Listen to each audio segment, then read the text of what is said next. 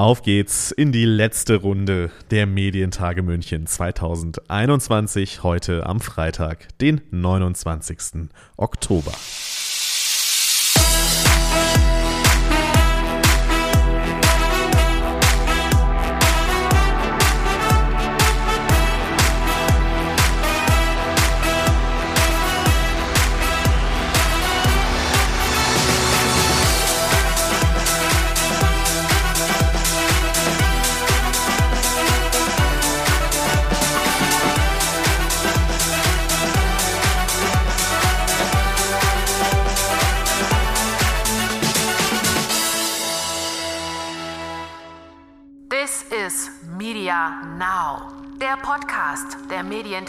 Medientage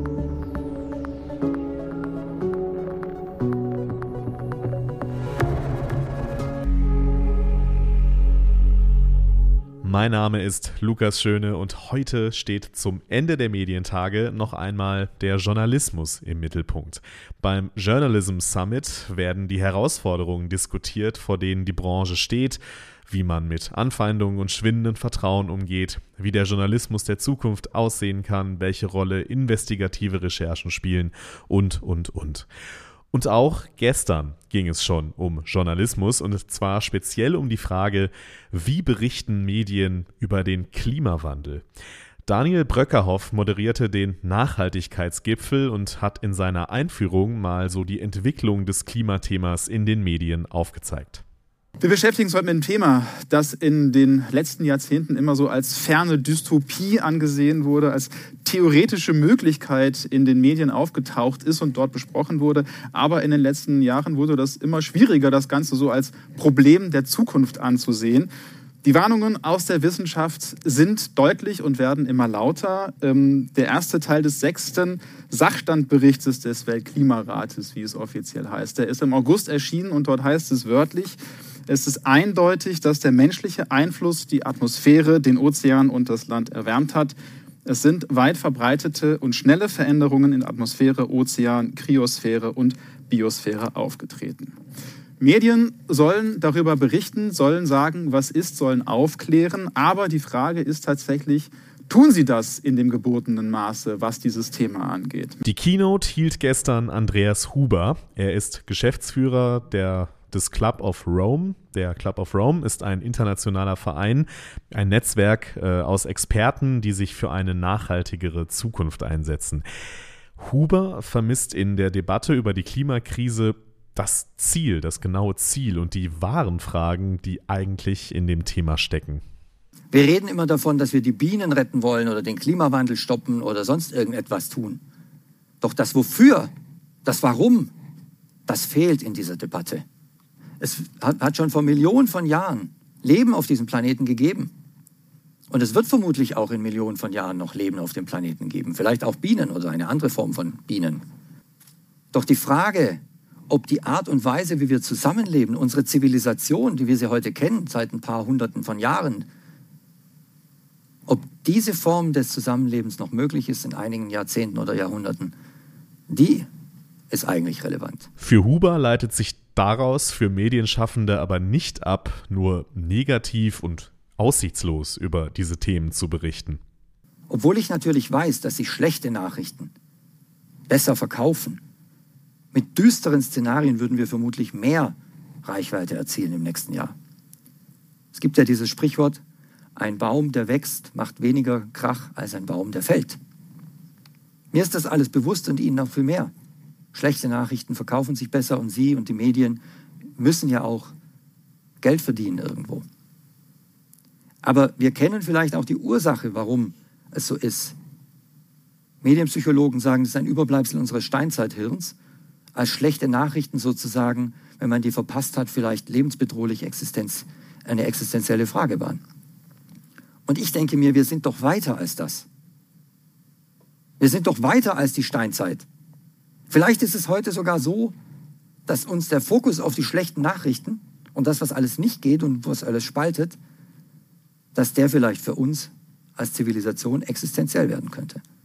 Deswegen ist meine Botschaft, darauf zu schauen, was wächst, das zu unterstützen, was wächst, das, was sowohl inhaltlich, konzeptionell, technologisch wächst, was Brücken baut, aber eben auch und grundsätzlicher Natur das, was Leben und Lebendigkeit in der Natur und in uns erzeugt. Das ist für mich Nachhaltigkeit mit und durch Medien. Und im Anschluss an diese Sicht der Mediendinge, an diesen Appell, diskutierten dann Vertreter eben dieser Medien das Thema und die Frage, wie man die Klimakrise medial behandeln sollte und ob schon genug und in richtiger Form berichtet wird. Unter anderem dabei war Markus Bornheim, er ist erster Chefredakteur von ARD aktuell. Und eine Frage, die im Raum steht, hängt der, ja, gestern wurde mehrfach der Begriff Hype benutzt, den ich persönlich nicht verwenden würde. Aber ist diese, sagen wir, gestiegene Aufmerksamkeit für das Thema und die Art und Weise, wie im Moment darüber gesprochen wird, hängt das vor allem an Fridays for Future und Greta Thunberg, dass sie das Thema in den Fokus rücken? Also es hilft mit Sicherheit der Berichterstattung, da bin ich äh, sehr nah bei Ihnen, äh, dass sich das auch immer in Wellen bewegt, auch eine Berichterstattung, gerade im aktuellen Bereich natürlich.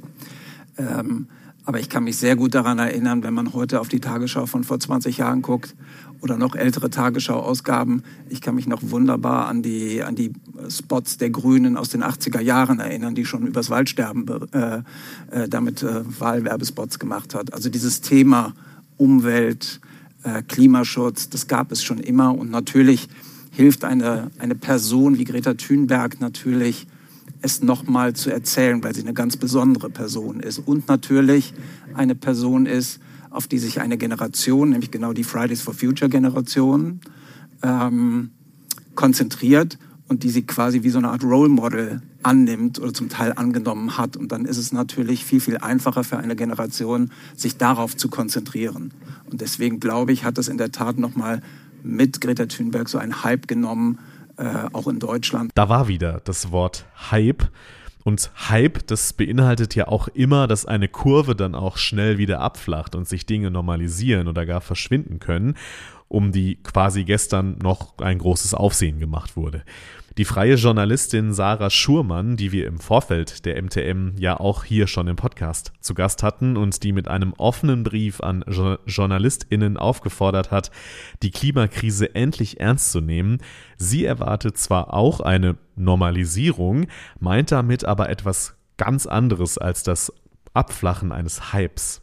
Ja, Klima als Berichterstattung wird sich normalisieren und zwar im Sinne von, ich glaube, uns wird immer bewusster werden, allen als Gesellschaft und auch vielen Journalistinnen, was halt die Klimakrise mit ihrem Leben zu tun hat und damit auch mit dem Leben unseres Publikums und uns allen. Und ähm, dann fangen wir an, Klima überall mitzudenken.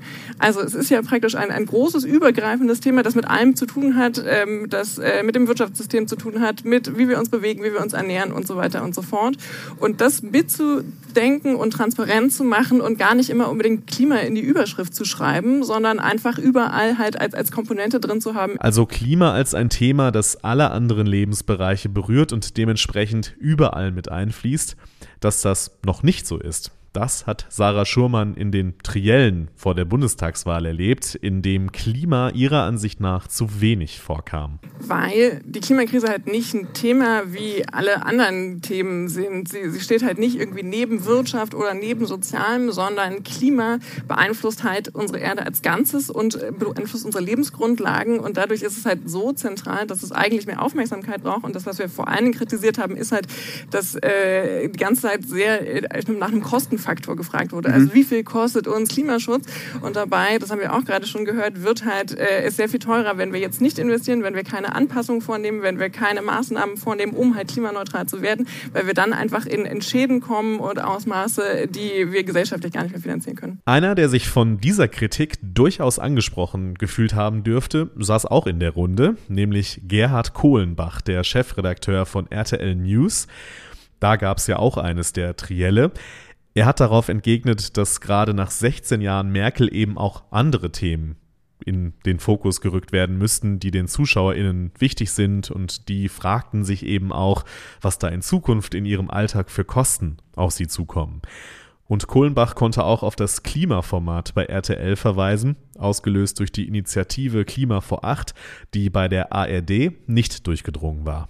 Weil das Thema eines der ganz, ganz großen Themen ist, die die nächsten Jahre und Jahrzehnte definitiv begleiten werden, weil wir bei unseren Zuschauern festgestellt haben, dass dort ein großes Interesse vorhanden ist und wir auch in der ein bisschen Neupositionierung von RTL auch wesentlich mehr über Nachhaltigkeit, Klima äh, und Zusammenhalt auch berichten wollen. Deshalb sind wir dann auf die äh, Gründer von Klima vor acht zugegangen, die ja das erklärte Ziel hatten, vor acht zu senden bei der ARD, was sie auch immer noch haben. Aber wir haben dann gesagt, gut, äh, fünf nach sieben, direkt nach den Nachrichten bei uns ist auch vor acht äh, und haben uns da zusammengetan äh, und machen das ja auch gemeinsam noch mit den Kollegen von Geo, weil ich absolut unterstütze, dass es Fachexpertise braucht bei der Berichterstattung, um Studien zu überprüfen und, und, und ähnliches.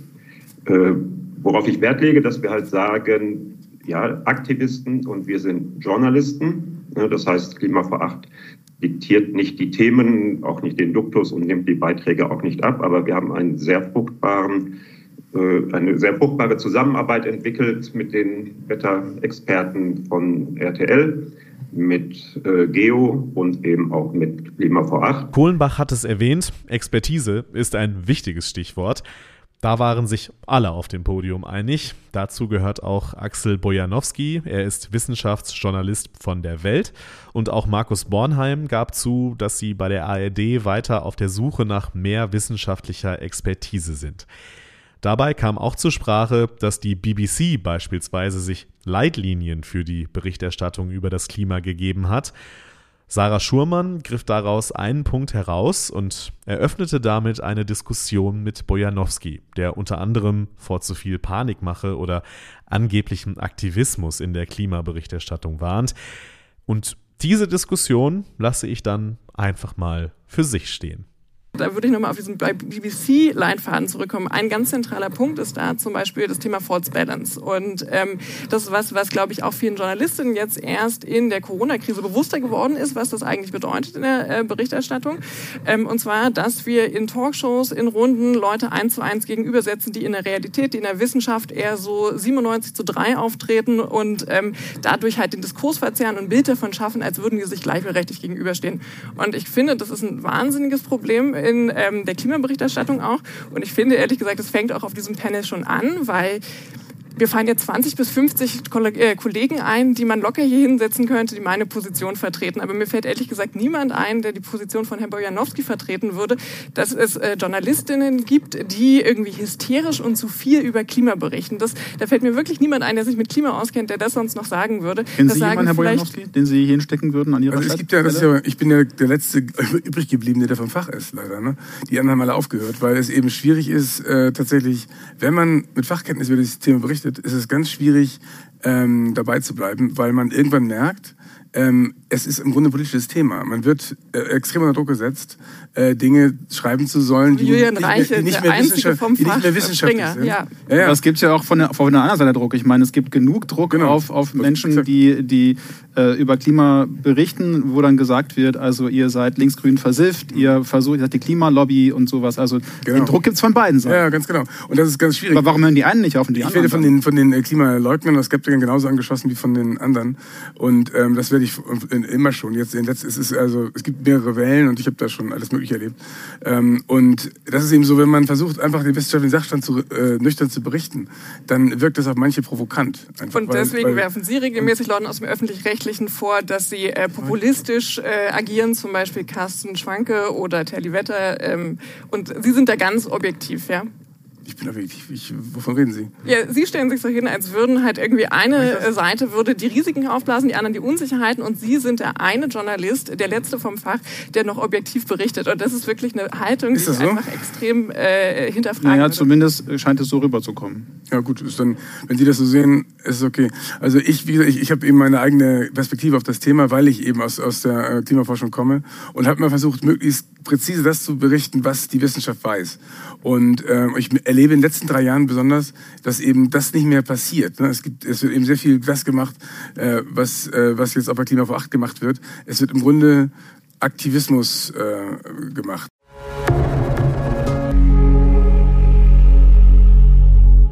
Klima und Nachhaltigkeit, das ist ein großes Thema, bei dem Medien eine besondere Verantwortung haben. Ein anderes ist das Thema Perspektivenvielfalt, Diversity. Medien sollten den Anspruch haben, die Gesellschaft so abzubilden, wie sie ist. Das ist bekannt in den Themen, in der Sprache auch vor allem und auch intern in den Redaktionen, den PR- und Marketingabteilungen und, und, und. Dass es da noch einiges zu tun gibt, darüber hören wir gleich im Podcast noch ein Gespräch. Vorher aber noch eine Perspektive auf das Thema von einer Frau, die vor zwei Jahren mit ihrem Coming Out als Transfrau für große Aufmerksamkeit gesorgt hat, nämlich Georgine Kellermann, die Leiterin des WDR-Studios in Essen. Auf die Frage, wo wir bei dem Thema stehen, gibt sie eine inspirierend positive Antwort. Na, ich glaube ganz, also wir sind erstens genau an der Zeit, wo wir es aufbrechen müssen. Und Ungeduld ist ja eine Tugend, gerade auch für Menschen, die etwas bewegen wollen. Und deswegen finde ich ähm, Ungeduld völlig äh, angebracht. Man muss sich nur mal noch mal vergegenwärtigen. In den 80er Jahren waren Homosexuelle verpönt. Zum Teil wurden sie noch ähm, ähm, strafrechtlich verfolgt.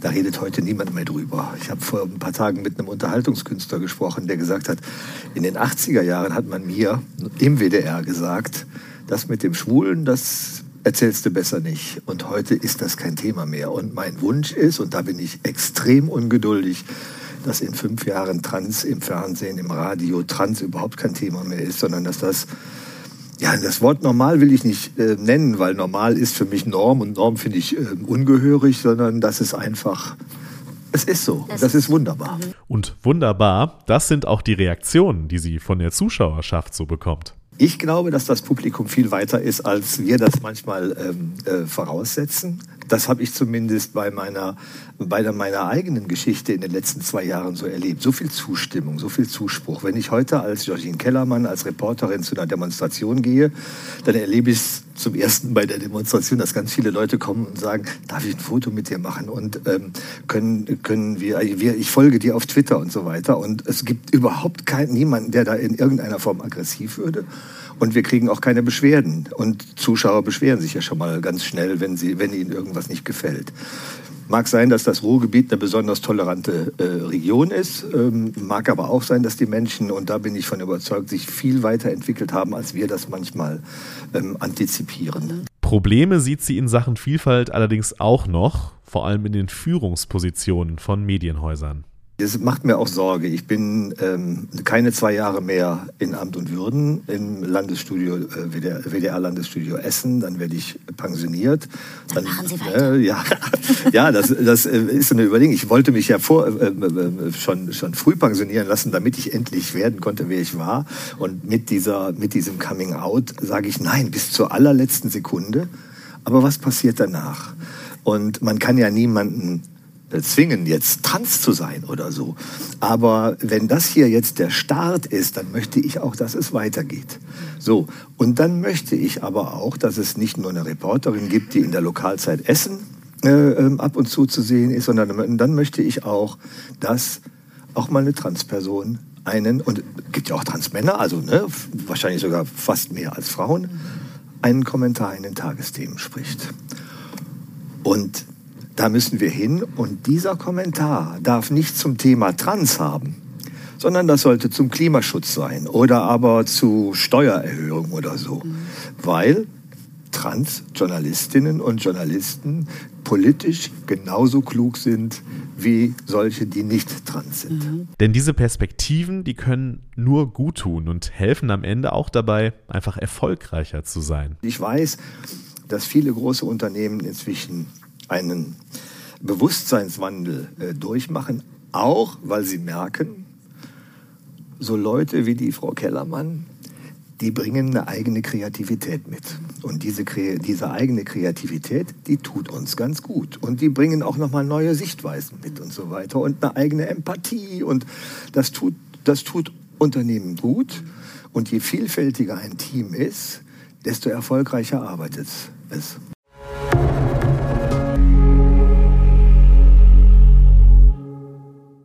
Zum Thema Vielfalt und Sprache in den Medien, da gab es gestern auch noch ein interessantes Panel bei den Medientagen München. Wie sprechen wir in den Medien über bestimmte Dinge? Über Rassismus, über Krankheiten, über Menschen mit Behinderungen? Wie kann man Medienschaffende dafür sensibilisieren? Wo gibt es Verbesserungspotenzial auch? Darüber habe ich mit Jonas Karpa gesprochen, der gestern nach dem Panel Was wird in Klammern nicht erzählt, hier im kleinen Podcaststudio noch Halt gemacht hat. Jonas Kaper ist Redakteur bei den Sozialhelden und bei Leitmedien, also Leit mit D und nicht mit T. Und er erzählt uns jetzt mal, was das ist, welche Arbeit dort gemacht wird und was so die Ziele der Initiativen sind. Hallo Herr Kaper, schön, dass Sie da sind. Ja, vielen Dank, dass ich da sein darf. Sehr gerne. Ich habe ja erwähnt gerade, ähm, Sie sind bei den Sozialhelden und bei äh, Leitmedien und damit wir das vielleicht alles mal so ein bisschen sortieren, was Sie eigentlich machen. Ähm, Fangen wir mal bei den Sozialhelden an. Die wurden ja gegründet von Raul Krauthausen, ähm, den ein oder anderen sicherlich bekannt als Inklusionsaktivist. Ähm, da sind sie jetzt seit 2018 oder sind, wenn ich da richtig informiert bin. Genau. Ähm, was machen sie da bei Sozialheldinnen? Heldinnen heißt es, ne? Genau. Ähm. Genau, also der, der, Verein heißt Sozialhelden mhm. e.V. und äh, wir nennen uns aber quasi selbst äh, die Sozialheldinnen, mhm. weil wir ein vielfältiges Team ja auch sind aus Menschen mit und ohne Behinderung. Mhm und ähm, das ist quasi so der, der, der Dachverein mhm. in dem Sinne, der vor ähm, ja, über, ich glaube, 17 Jahren inzwischen äh, gegründet wurde und sich eigentlich zum Ziel gemacht hat, ähm, soziale Projekte zum Thema Inklusion und Barrierefreiheit, so das sind so die, die Grundaussage, mhm. was wir quasi machen. Und da, in diesem Verein gibt es verschiedene Projekte, an denen wir arbeiten. Das ist unter anderem leitmedien.de, wo wir ähm, aufklären möchten, also Journalisten aufklären möchten, wie ähm, man barrierefrei und auch klischeefrei über Menschen mit Behinderungen berichten kann. Heißt also, wir machen Workshops und gehen in Redaktionen und gehen zu den JournalistInnen hin und ähm, geben Tipps und ähm, ja, haben dort einen, einen schönen Tag und machen eine Blattkritik, wenn es jetzt quasi ein, ähm, ein Zeitungsmedium ist oder ähm, genau, schauen uns das Ganze an. Also auch ganz praktisch tatsächlich an dem Produkt dann ähm, das einmal, einmal durchgehen. Ähm, ich habe äh, vorhin, also ich arbeite auch für das Mediennetzwerk Bayern, an dem Stand lag auch äh, der, der Flyer von Leitmedien ähm, und ich glaube, dass es genau nochmal ganz gut zeigt, äh, wie, wie, wie sensibel man mit, mit Dingen umgehen muss. Also den Flyer können, äh, könnt ihr, liebe HörerInnen, natürlich jetzt nicht sehen. Aber da ist ähm, aufgeführt, was man vermeiden sollte und wie man es besser formulieren äh, sollte. Zum Beispiel, dass man auf jeden Fall nicht äh, schreiben oder sagen sollte, jemand ist an den Rollstuhl gefesselt, sondern lieber sagt, äh, er sitzt im Rollstuhl ganz einfach oder benutzt den Rollstuhl. Also ganz praktisch in der Sprache sich äh, bewegt und auch auf die Sprache achtet. Wie wichtig ist denn das, dass gerade wir als Medienschaffende ähm, sensibel mit der Sprache umgehen? Welche Verantwortung haben wir da? Ähm, diesen, diesen Flyer bzw. diese Begriffstabelle kann man übrigens sich auch downloaden auf unserer Webseite leitmedien.de. Ähm, nein, eine, eine immense äh, Verantwortung, weil ähm, Medien ja das darstellen oder die eigentlich so die Gesellschaft darstellen, was, äh, was so passiert. Und ähm, wenn man schaut, wie vielfältig unsere Gesellschaft ist, sollte eigentlich in allen Bereichen etwas passieren, egal ob Menschen ohne Behinderung, mit Behinderung, äh, egal welche Hautfarbe, äh, Herkunft oder Geschlechtsidentität. Und ähm, diese Vielfalt findet aber in den, in den Themen einfach nicht statt. Mhm. Und somit ähm, fühlen sich dann aber auch, ähm, sag ich mal, gewisse Gruppierungen, unter anderem eben auch Menschen mit Behinderung, einfach nicht äh, gesehen und wahrgenommen. Und äh, das ist dann einfach ein, ein, ein großer, ein, ein großer Nachteil für ja, die, die Medienproduktion. Mhm. Sie kritisieren ja auch äh, Formate. Ähm, wir haben gerade im Panel, äh, auf dem Sie waren heute, ähm, ja auch ein Beispiel zum Beispiel gehört, das ich hier im Podcast gerne auch nochmal aufgreifen würde. Ähm, es gab dieses auf Vox war es, glaube ich, ne? Ja. Auf Vox dieses Format äh, besonders verliebt hieß das. Was, also erklären Sie einmal, was war so der Gedanke bei dem Format und was war, war daran so problematisch, dass man einmal so einen Einblick bekommt, äh, wie Sie auf diese Themen schauen und wie Sie die dann auch kritisieren?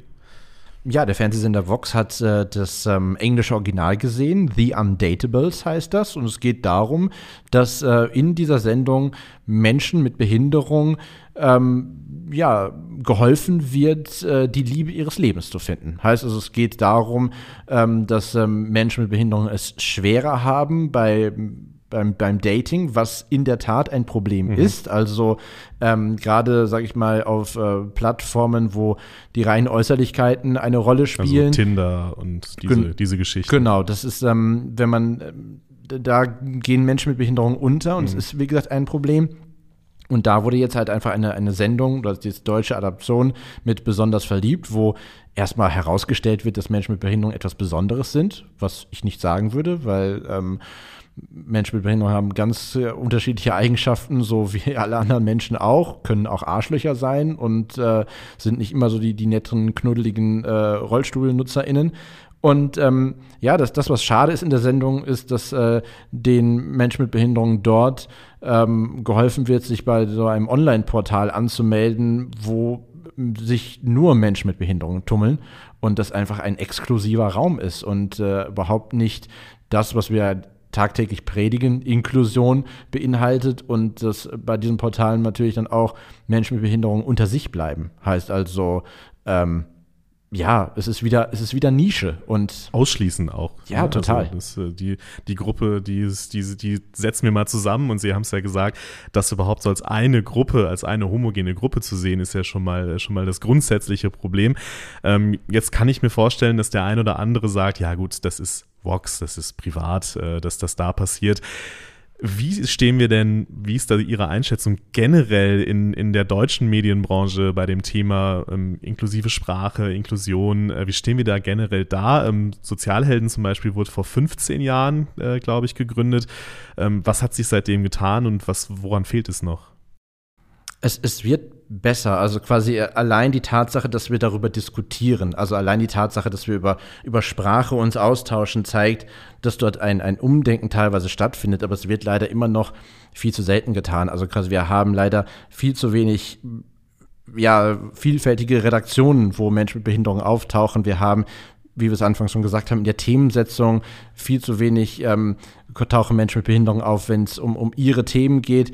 Und ähm, auch in der, in der Sprache gibt es halt immer noch ähm, ja, Bedarf zur Verbesserung. Also dieses Beispiel, dieses eben genannte an den Rollstuhl gefesselt, das mag absurd klingen, aber in unseren Beispielen, die wir benutzen, auch in unseren Workshops, wir haben äh, immer wieder können wir das aktualisieren, weil es immer noch benutzt wird. Und es ist ähm, es ist so manifestiert anscheinend, ähm, weil eben aber auch, ähm, wie gesagt, die Redaktionen nicht äh, divers sind und ähm, dort keine Menschen mit Behinderung sind, die eben als Expertinnen in eigener Sache da vielleicht auch nochmal drüber gucken können. Hm.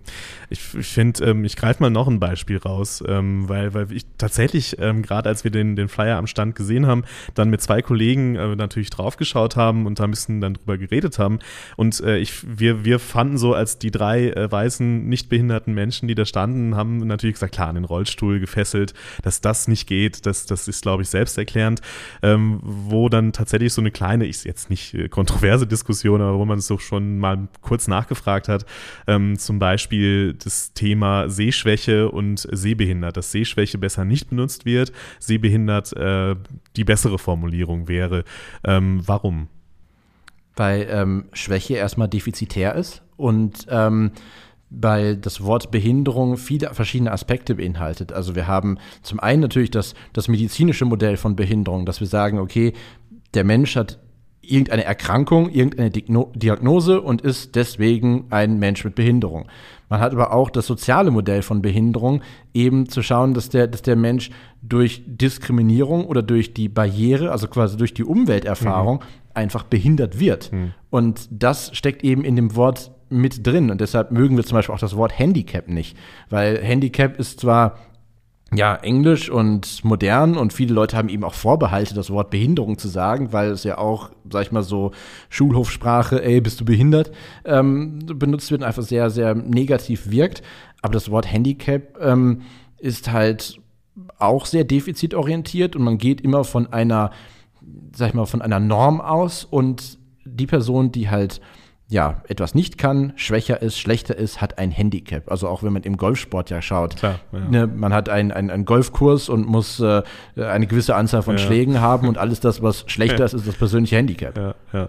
ja, also das zeigt, glaube ich, ganz gut. Ähm, mir ist es jetzt noch klarer geworden. Also klar, ich habe dann schon auch dann gesagt, ähm, das wahrscheinlich ist Schwäche, weil Schwäche erstmal wirklich, ne, ähm, wie, wie Sie das gesagt haben.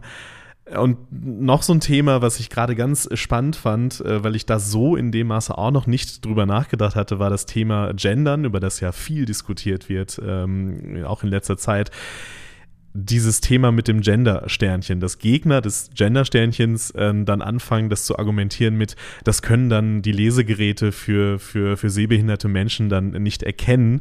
Und da, äh, da sind sie, so hatte ich den Eindruck, sogar ein bisschen sauer geworden, gerade als als sie darüber gesprochen haben. Warum? Ja, es ist einfach absurd, weil sich auf einmal quasi äh, Menschen, die sich noch nie vorher für Barrierefreiheit eingesetzt haben oder interessiert haben, jetzt auf einmal ein Argument nehmen. Und das, was ich so perfide finde, ist, dass da einfach zwei Gruppen gegeneinander ausgespielt werden. Und es ist natürlich eine, eine Sache, die wir diskutieren müssen. Und auf der einen Seite haben wir das Thema Barrierefreiheit, wo wir eine große Gruppe haben von Menschen, die eine Sehbehinderung haben oder blind sind, die Screenreader benutzen, um sich Texte vorlesen zu lassen. Auf der anderen Seite haben wir aber auch eine große Gruppe von Menschen, die eben non-binär sind und sich ähm, durch Mann, Frau nicht vertreten fühlen. Und jetzt das darüber zu diskutieren, welche Gruppe ist uns wichtiger oder was, äh, wo legen wir mehr den Fokus drauf, es ist einfach ähm, äh, nicht, nicht der richtige Weg. Also quasi das Einfache ist einfach zu sagen, ähm, wir ändern die Software der Screenreader, dass statt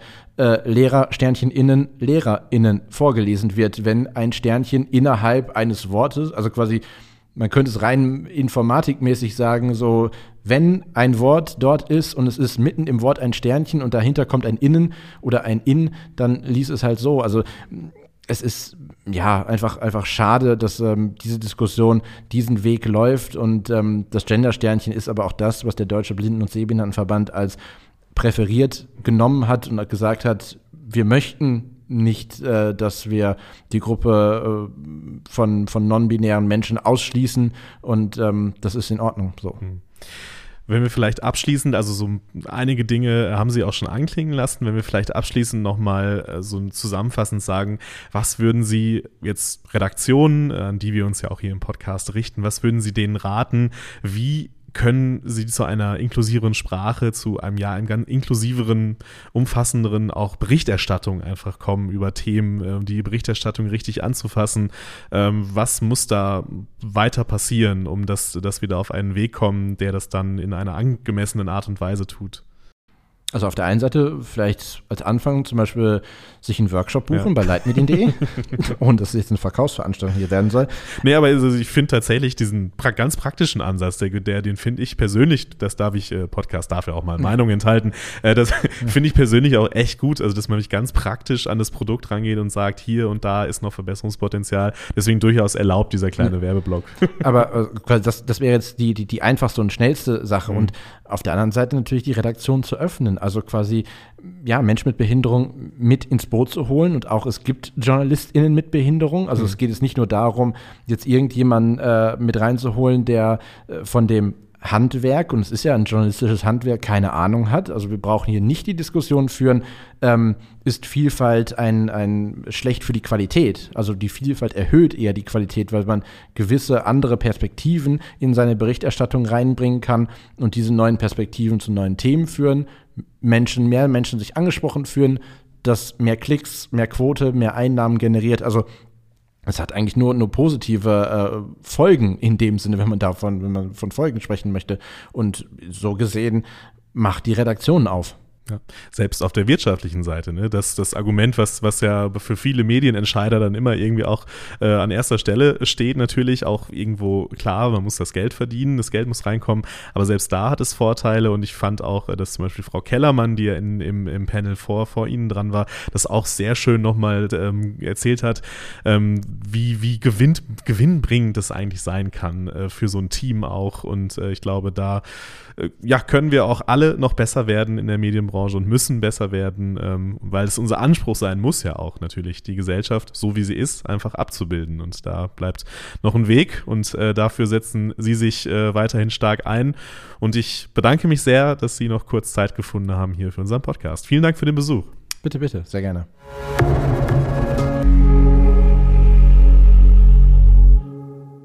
Ja, und jetzt?